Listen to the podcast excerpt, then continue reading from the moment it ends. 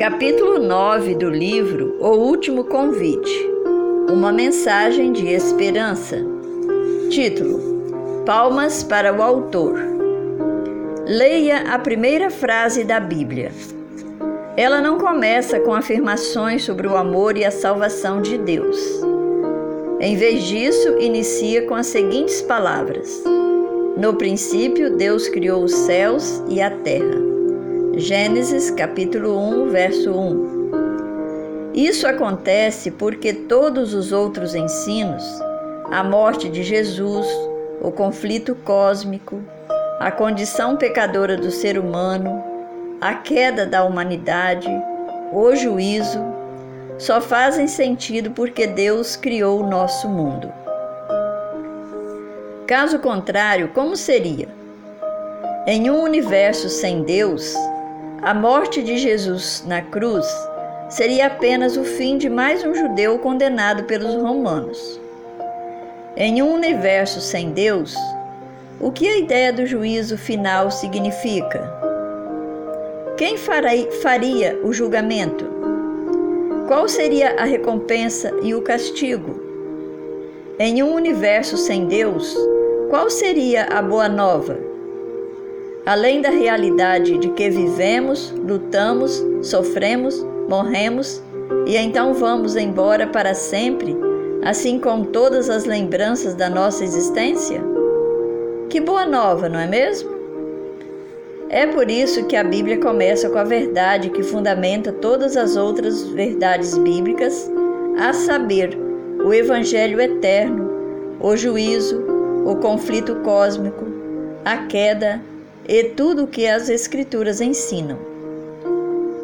Essa verdade é a que apresenta Deus como nosso Criador. Contrariando a ideia moderna de que a vida aqui na Terra surgiu por acaso, sem qualquer propósito, a Bíblia começa com o que deveria ser uma verdade óbvia: de que a vida, em toda sua beleza e complexidade, foi criada por Deus. Viagem no Tempo.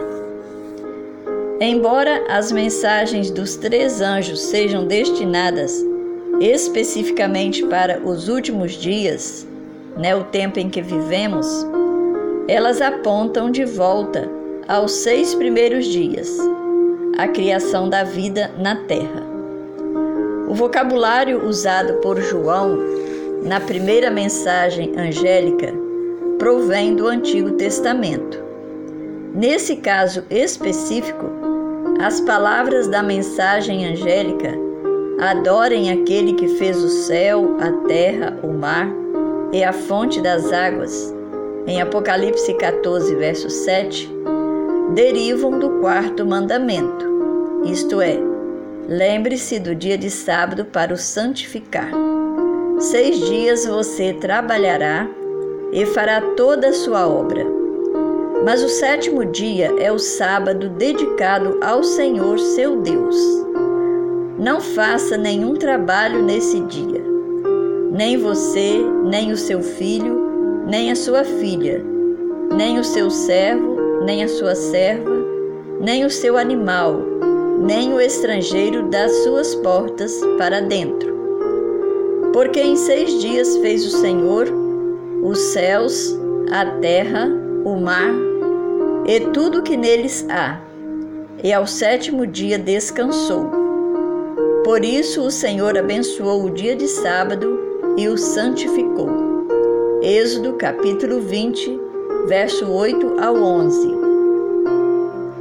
Êxodo 20, 11 diz: Porque em seis dias o Senhor fez os céus e a terra, o mar.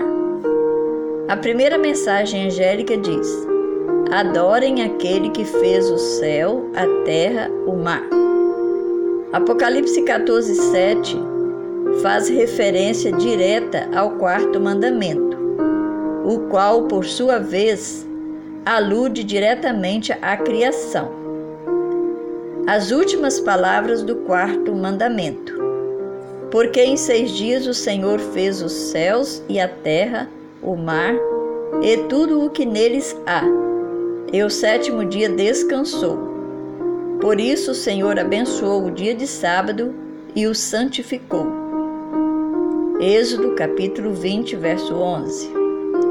Vem expressamente do relato da criação em Gênesis.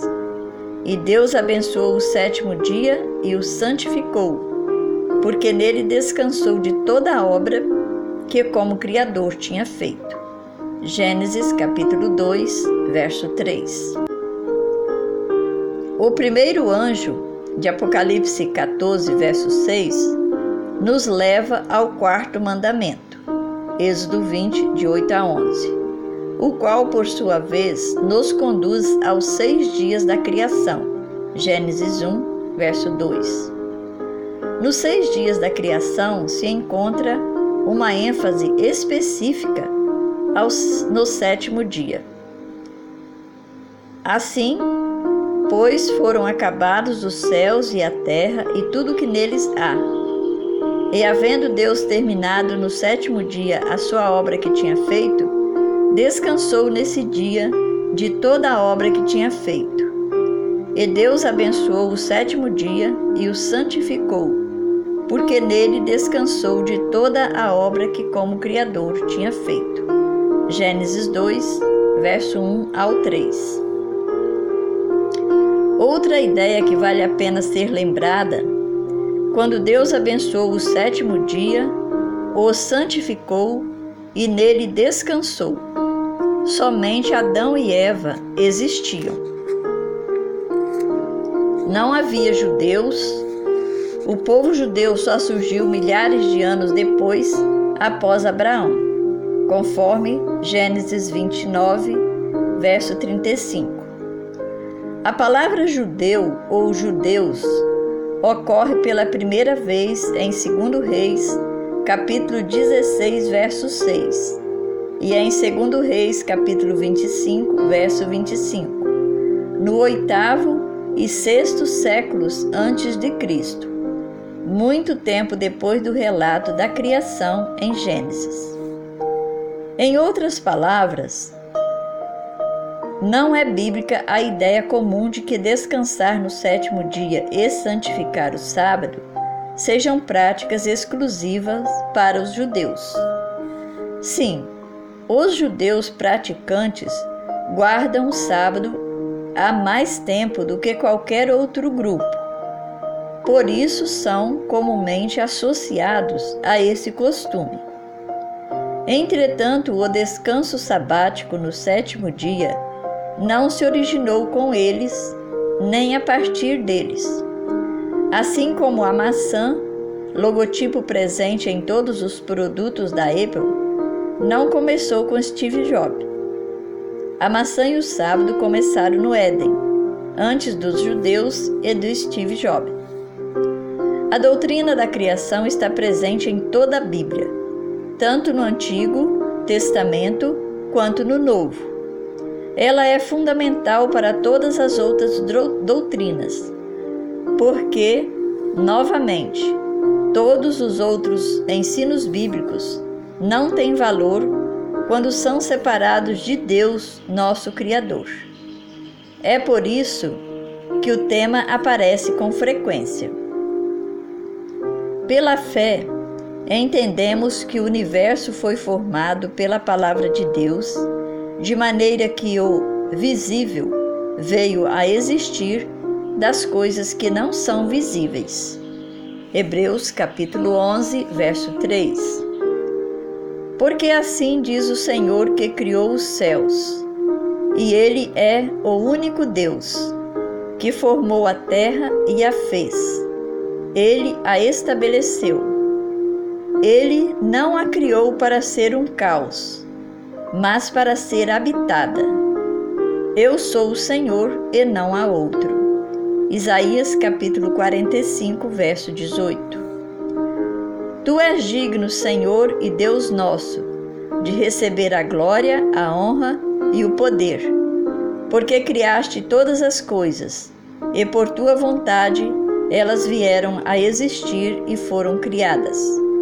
Apocalipse capítulo 14, verso 11. No princípio era o Verbo, E o Verbo estava com Deus, e o Verbo era Deus. Ele estava no princípio com Deus. Todas as coisas foram feitas por ele, e sem ele nada do que foi feito se fez. João, capítulo 1, do verso 1 ao verso 3. Os céus, por sua palavra, se fizeram, e pelo sopro da sua boca, o exército deles. Salmo, capítulo 33, verso 6. Acontece que, de propósito, esquecem que o céu existe desde muito tempo e que a terra surgiu da água e através da água pela palavra de Deus. Segundo Pedro, capítulo 3, verso 5. Assim Deus diz: O Senhor que criou os céus e os estendeu, que formou a terra e tudo que ela produz, que dá fôlego de vida ao povo que nela está, e o espírito aos que andam nela. Isaías, capítulo 42, verso 5. Só tu és o Senhor. Fizeste o céu, o céu dos céus e todo o seu exército, a terra e tudo que nele há, os mares e tudo que há neles. Tu conservas a todos com vida e o exército dos céus te adora. Neemias capítulo 9, verso 6.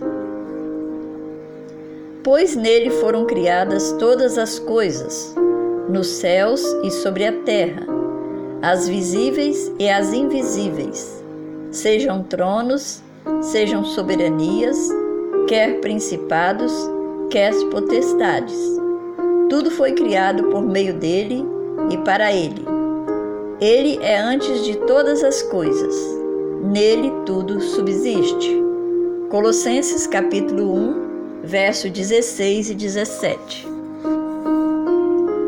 Há muitos outros textos que revelam a grande importância da doutrina da criação.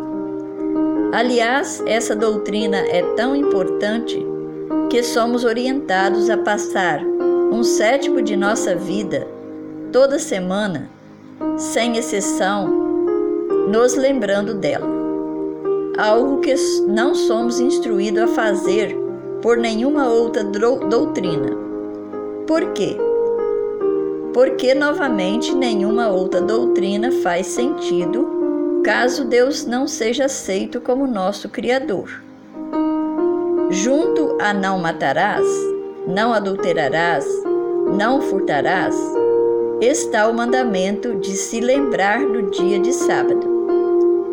Esse, em um sétimo de nossa vida, devemos nos lembrar de que Deus, somente Deus, é o Criador. Como é fascinante também que a primeira coisa da Bíblia considerada santa não seja um altar nem um monte, mas um segmento de tempo o sétimo dia. E Deus abençoou o sétimo dia e o santificou, porque nele descansou de toda a obra que como Criador tinha feito. Gênesis capítulo 2, verso 3. A palavra santificou, nessa passagem, é traduzida de um termo hebraico que costuma significar separado para uso santo. Embora a criação tenha produzido os céus, a terra, as aves, os animais e os seres humanos para ocupar o espaço, foi o tempo, não o espaço, que Deus primeiramente considerou abençoado e santo. Isso se dá porque o tempo é a dimensão no qual as coisas do espaço, isto é, os céus e a terra, as aves, os animais e os seres humanos existem. Por fim, esse memorial da criação é tão importante que, em vez de irmos até ele, o sábado vem a nós. Uma vez por semana, a mais de 1.600 km por hora, que é a velocidade aproximada da rotação da Terra ao redor do próprio eixo, o sábado circula o globo, iniciando ao pôr do sol e partindo do ocaso seguinte. O sétimo dia varre todo o planeta a cada semana como uma imensa onda de purificação. Jamais precisamos procurá-lo. Esse dia sempre nos encontra. Logo nessa mensagem de advertência sobre o fim do mundo, a palavra de Deus nos leva de volta ao início do mundo e de maneira específica àquele que o criou. Somos instruídos não só a temê-lo e a dar-lhe glória, mas também a adorá-lo.